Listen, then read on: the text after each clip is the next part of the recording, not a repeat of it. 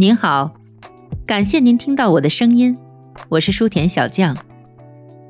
如果说音乐是心灵的避难所，那么书籍则是生命的强心剂。希望我的个人读书频道可以填充您无聊的碎片时间，也希望我的声音能时常陪伴你我在书香文墨之中，润泽生活的枯燥，丰满彼此的余生。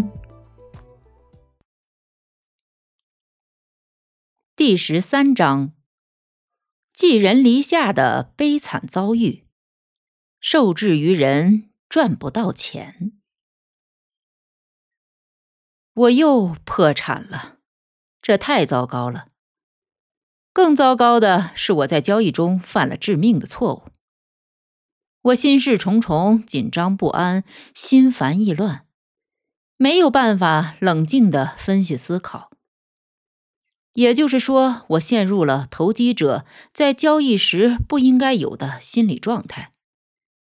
所有事情都跟我作对，的确如此。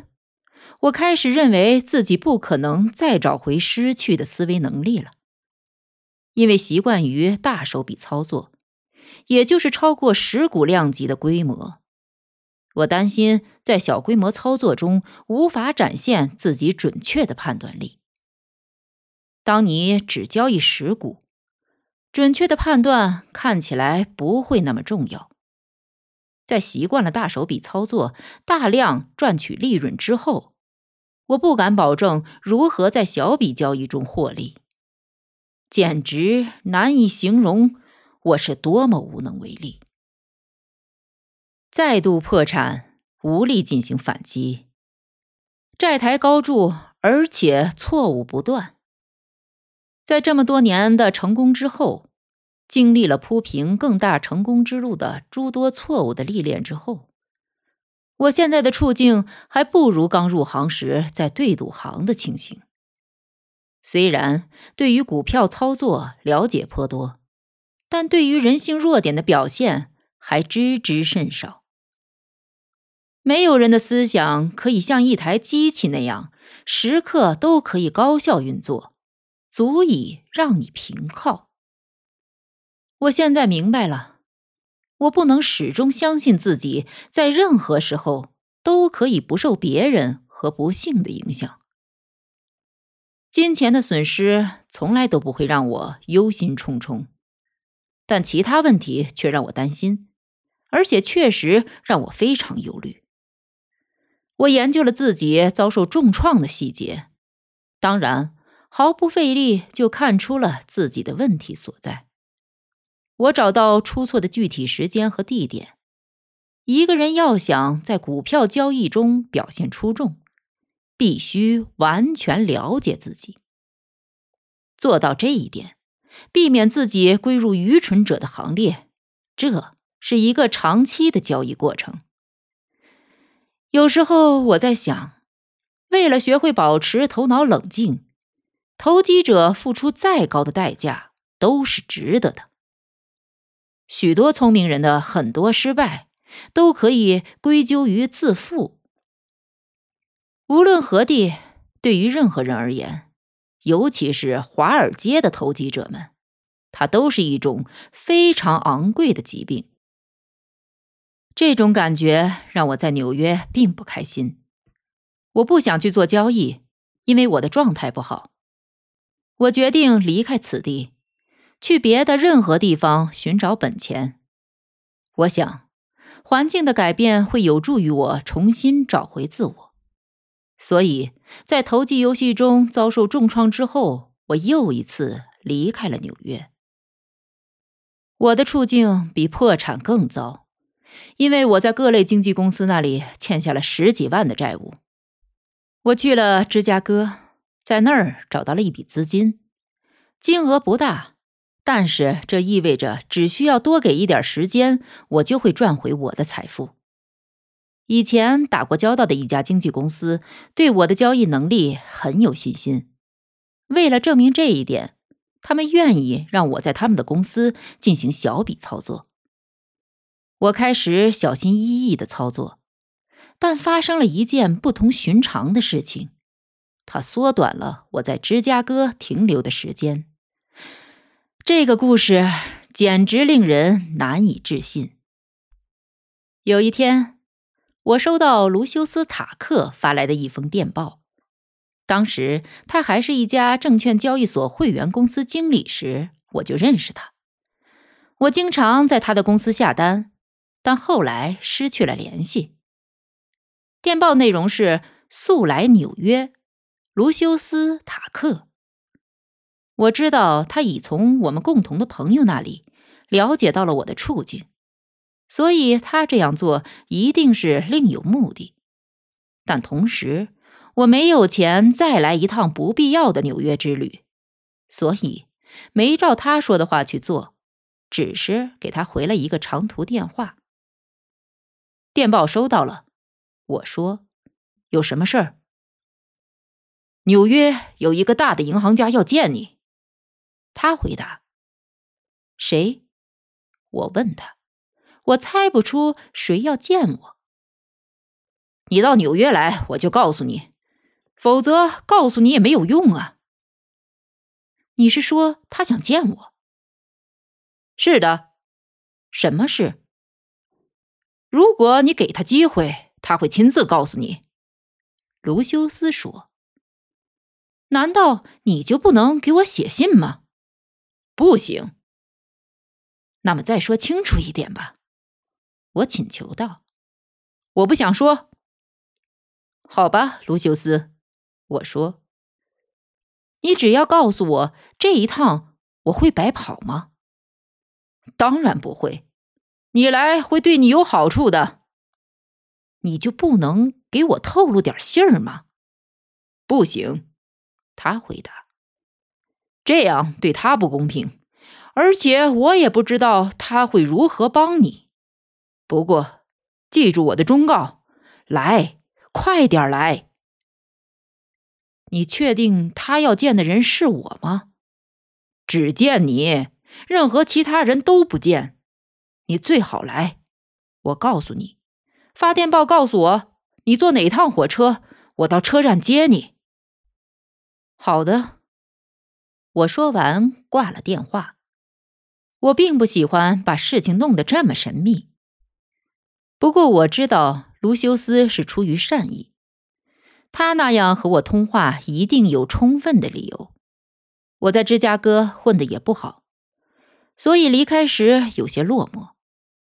按照我在那里时的交易速度，需要花很长时间才能攒到足够的钱，才能恢复我以前的交易规模。我又回到了纽约，前途未卜。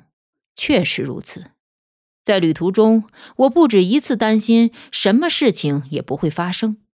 我只不过是在浪费车票和时间。我猜想不到，我一生中最奇特的经历就要开始了。卢修斯在车站接到我之后，立刻告诉我，他是受丹尼尔·威廉森之托来找我。丹尼尔·威廉森是大名鼎鼎的证券交易所会员威廉布朗证券公司的老板。威廉森先生让卢修斯转告我，他要给我提供一个交易方案，而且会带给我丰厚的利润。他确信我不会拒绝。卢修斯发誓说，他对方案内容一无所知。但这家公司的声誉可以保证他们不会向我提出不正当的要求。这家公司是由埃格伯特·威廉森在七十年代创立的，丹尼尔·威廉森是公司的高级合伙人。当时还没有布朗参与公司经营，而且多年来一直如此。在丹尼尔父亲的时代，这家公司非常有名。丹尼尔继承了一大笔财产，也就没有再去拓展其他业务了。公司有一个以一敌百的客户。他叫阿尔文·马奎德，他是威廉森的连襟。此人除了担任十几家银行和信托公司的董事外，还是庞大的切萨皮克大西洋铁路系统的总裁。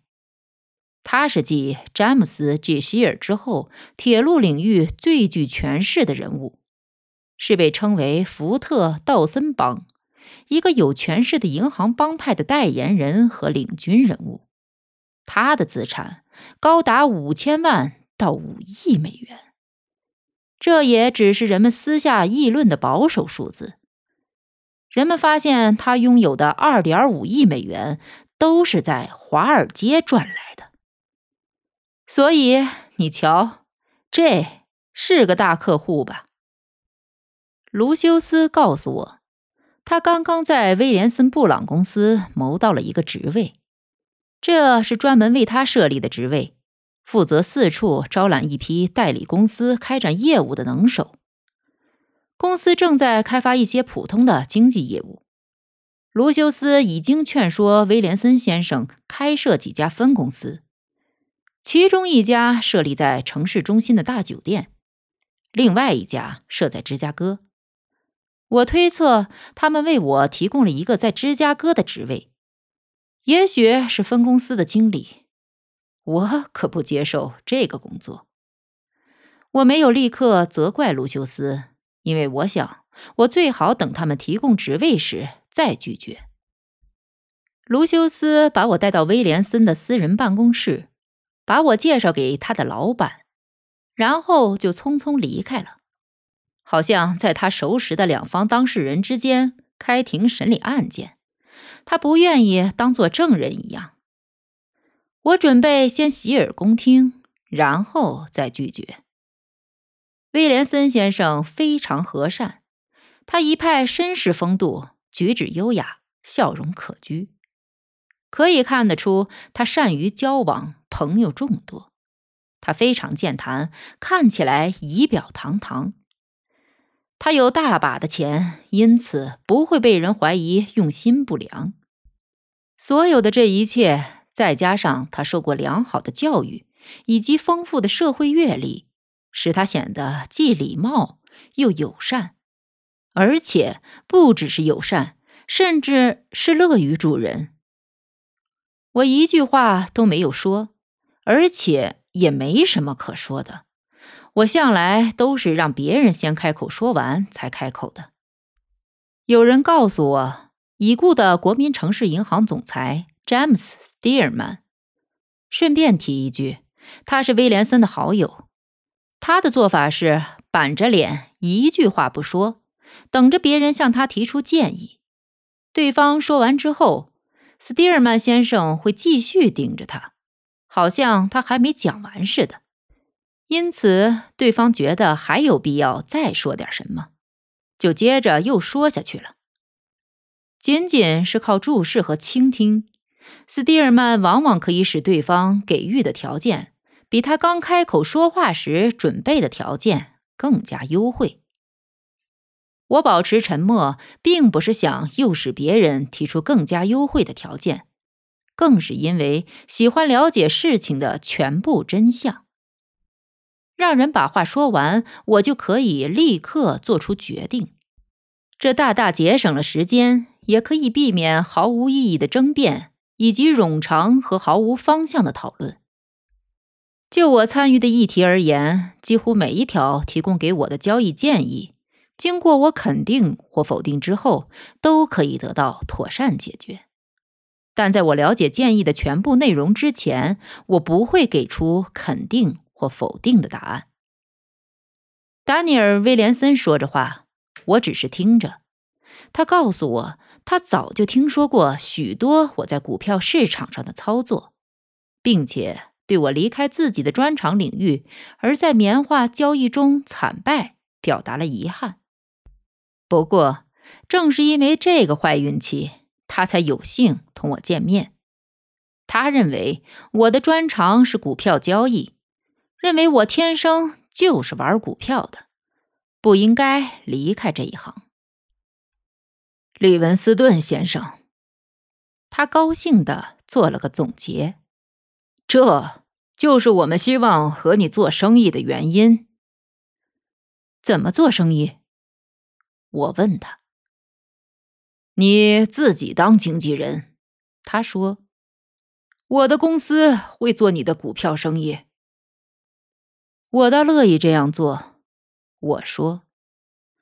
可是不行。为什么不行？他问。我没有资金。我说道。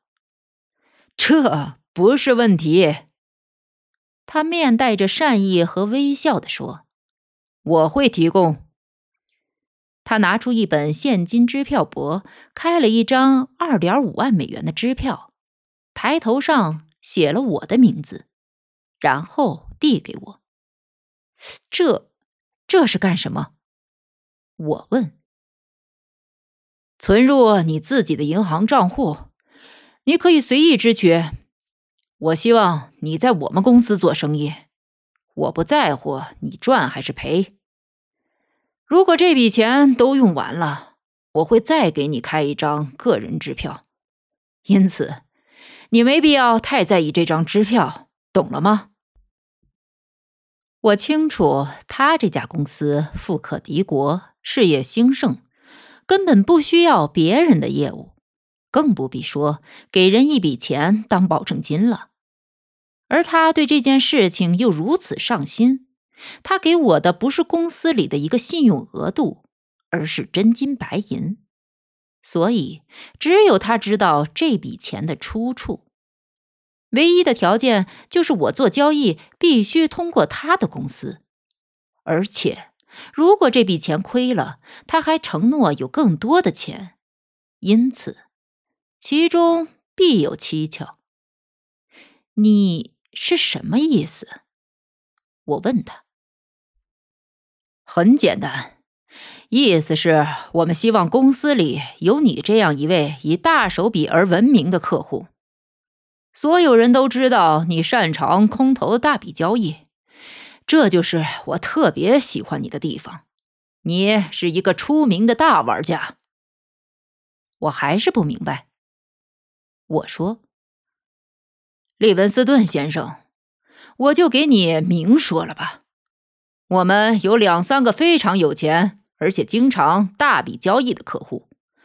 我不希望每一次我们卖出一两万股股票时，华尔街都怀疑是他们在做空。如果华尔街的人知道你在我们公司做交易，他们就不会知道是你还是其他客户在市场上做空头。我立刻懂了。他想借我的名声来掩饰他廉价的操作。正巧一年半以前，我做空时赚了一大笔钱，自然而然的，每当价格下跌，华尔街爱讲闲话的人和愚蠢的造谣者们已经习惯将责任归咎于我。直到今天，市场疲软之时，他们仍然会说是我在搞鬼。我没有必要多虑，我一眼就看出丹尼尔·威廉森给我提供了一个迅速东山再起的机会。我接过支票，存入银行，在他的公司开设户头，然后开始交易。这时市场活跃，波动幅度很大，交易者没有必要死守着一两只特定股票。我告诉过你。本来我还担心自己已经丧失了准确交易的能力，但看来不是这么回事儿。三周时间里，我靠着丹尼尔·威廉森借给我的二点五万美元，赚到了十一点二万美元。我找到威廉森，对他说：“我来还你那二点五万美元。”不，不，他一边说，一边挥手示意我离开。就好像我端给了他一杯含有蓖麻油的有毒鸡尾酒一样。不，不必了，小兄弟，等你赚到大钱再说吧。不要再想这件事了，你才刚刚赚了一点钱而已。就是在这里，我铸成大错，与在华尔街生涯中犯下的任何其他错误一样，都让我追悔莫及。这个错误一直困扰我多年，让我痛苦不堪。我应该坚持把钱还给他。我正行进在赚钱之路上，赚到的钱比亏掉的还要多，而且步伐很快。三周以来，我每周平均获利百分之一百五。从那时开始，我会逐步增加交易规模，但是我没让自己摆脱债务，迫使他接受二点五万美元的还款，而是顺着他的意思。当然，因为他没有抽回他借给我的二点五万美元，我也觉得不太好意思从公司账户中提取自己的利润。我对他非常感激。但我天生不喜欢亏欠别人的钱或人情。我可以用钱还钱，但我必须用同样的东西去回报人情和善意。你会发现，这些道德债务有时是极其昂贵的，而且没有明文规定的限度。我没有动账户里的钱，又开始了交易。我进展非常顺利。我恢复了操作能力，而且确信不用多久就可以恢复到一九零七年的状态。为了实现这一点，我所希望的是市场能够维持现状再长一点时间，我就可以弥补亏空并赚到更多的钱。但是赚钱与否，我并不在乎。令我欣慰的是，我丢掉了犯错的习惯，丢掉了自我迷失的感觉。这些弊病已经困扰我多月，但我已经从中汲取了教训。就在大约这时，我开始转头看空，开始放空了几只铁路股，其中就包括切萨皮克大西洋公司。我认为自己应该短线做空这只股票，于是大约放空了八千股。一天上午，我来到市区。在开盘之前，丹尼尔·威廉森把我叫到他的私人办公室，对我说：“拉里，暂时不要碰切萨皮克大西洋，你的操作很糟糕，就是做空抛出了八千股这只股票。今天早上我在伦敦为你回补，转为做多了。我确信切萨皮克大西洋的股价在下跌，大盘也显示的很明白。”除此之外，我对整个市场都是看空，不是那种冲动或非理性的看空，但适当短线卖出，我感觉还是很有把握的。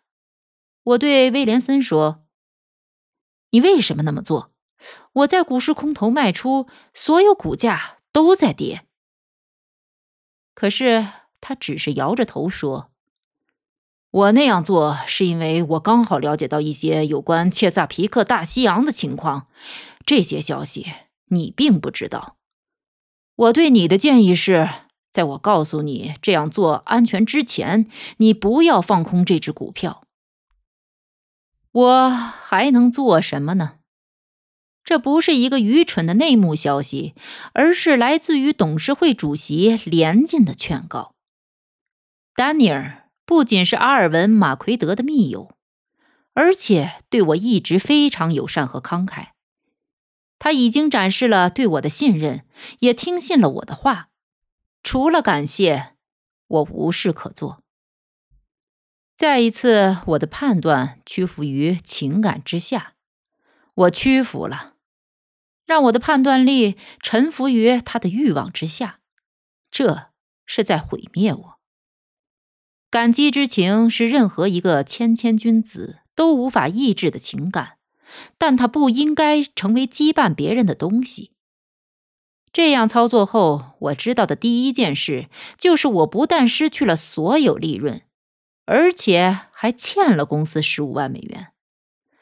我感觉非常难受，但丹尼尔告诉我不必担心，我会帮你渡过难关的。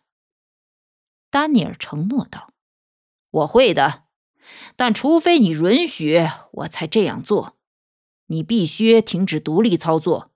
我不能在帮助你的同时，你却为了自己破坏我所有的付出。你就暂时把股市抛在一边吧，给我个机会，让你赚点钱，可以吗，拉里？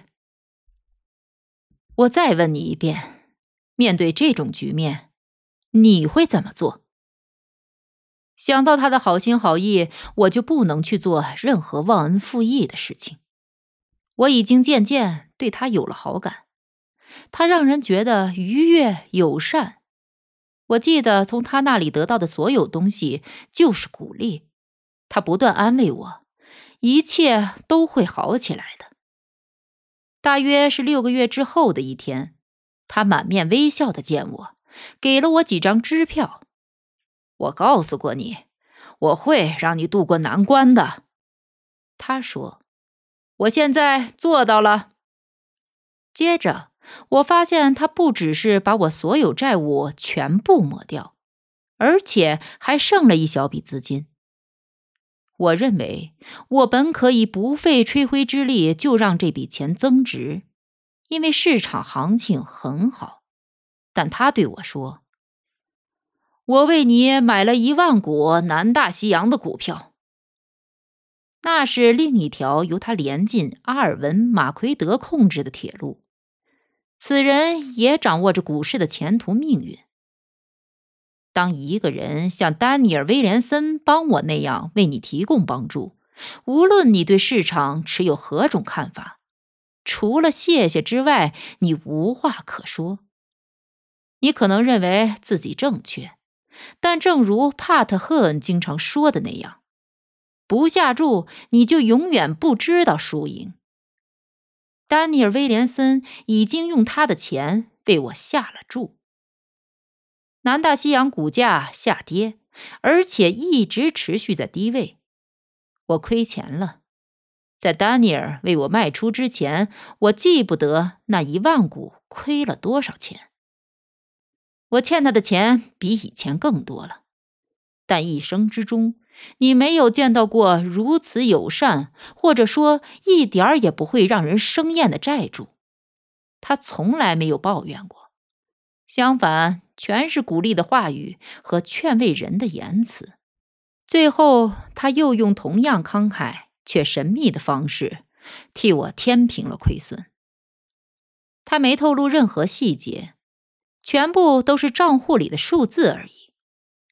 丹尼尔·威廉森只是对我说：“我们用在其他交易上赚的钱，弥补了你在南大西洋的损失。”他还会告诉我他是如何卖掉七千五百股某只股票，在上面赚了一些钱。诚实的讲，在我被告知所有债务已经清除之前，我对所有的交易细节都一无所知。这件事情发生之后，我开始思考，我从另外一个不同的角度来看待这件事。我终于恍然大悟。很显然，我被丹尼尔·威廉森利用了，这一点令我很气愤。但令我更加气愤的是，自己居然没有早一点发现这个情况。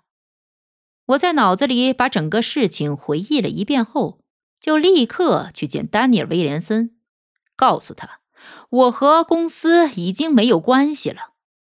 然后我退出了威廉森·布朗公司。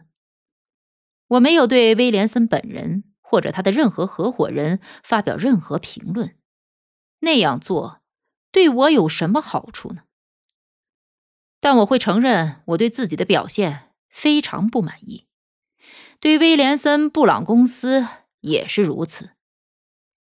赔钱不会困扰我，每次我在股市赔钱，我总是认为自己有所收获，认为赔钱能使我获得经验。所以，钱其实是用来交学费的。一个人要获得经验，就必须支付学费。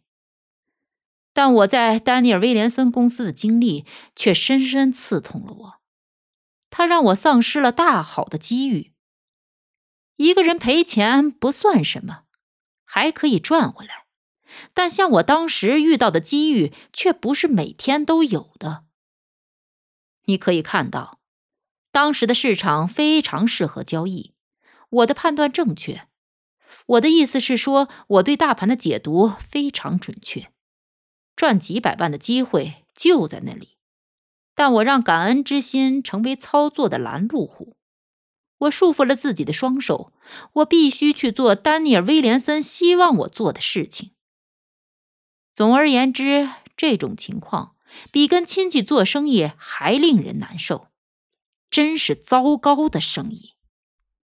这还不是最糟糕的事情，最糟糕的是，自此以后，我几乎没有赚大钱的机会了。市场冷淡下来，形势逐渐恶化。我不但赔光了赚到的所有钱，而且又一次债台高筑，而且比以前更加严重。那几年是一段漫长的贫困时间。一九一一年、一二年、一三年和一四年，无钱可赚，没有机会，所以我的日子比以前糟糕多了。对往事的回忆久久难以散去，再加上不断亏损，赔钱就会让人非常难受，而这正是我内心一直在苦苦思索的事情。当然，这会让我更加不安。我知道，一个投机者的弱点几乎不计其数。对我而言，在丹尼尔·威廉森公司的做法并没有什么不妥之处。但对于作为投机者的我而言，纵容自己被其他因素左右，违背自己的判断，是不恰当，也是不明智的。无私报恩没有错，但这个原则不能用在股市之中，因为大盘并没有这种侠义风度，不会报答你的忠诚。我知道，当时自己也不会有其他选择。我不会仅仅因为希望能在股市上交易就改变自己，但生意总归是生意。作为一名投机商，我的生意总归需要依靠自己判断。这是一段非常奇特的经历，我会告诉你我认为发生了什么。丹尼尔·威廉森第一次见到我时。所说之言完全出于真情实意。每当他的公司在任何一个股票上做了几千股生意，华尔街就会断定阿尔文·马奎德又在吃进或卖出了。他是公司的大客户，确实如此。他把自己所有的业务都交给了这家公司。而且他是人们在华尔街见过的最高明、最厉害的交易商。好吧，我就是一个烟雾弹，尤其是被用作掩护马奎德出货时。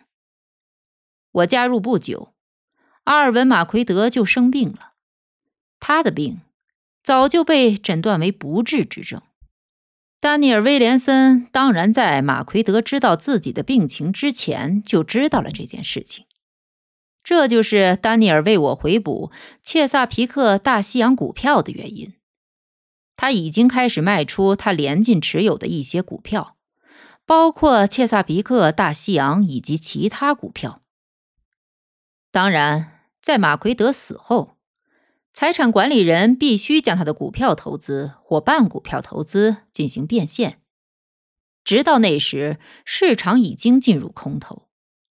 丹尼尔设法用他的方式束缚我，其实是帮马奎德财产管理人的一个大忙。当我说自己是一个股市高手，我对股市的看法绝对正确时，我并不是在自吹自擂。我知道。威廉森一定记得我在一九零七年熊市的成功操作，他无力承受我按照自己想法操作的风险。原因何在？如果任凭自己我行我素，我会赚到很多钱。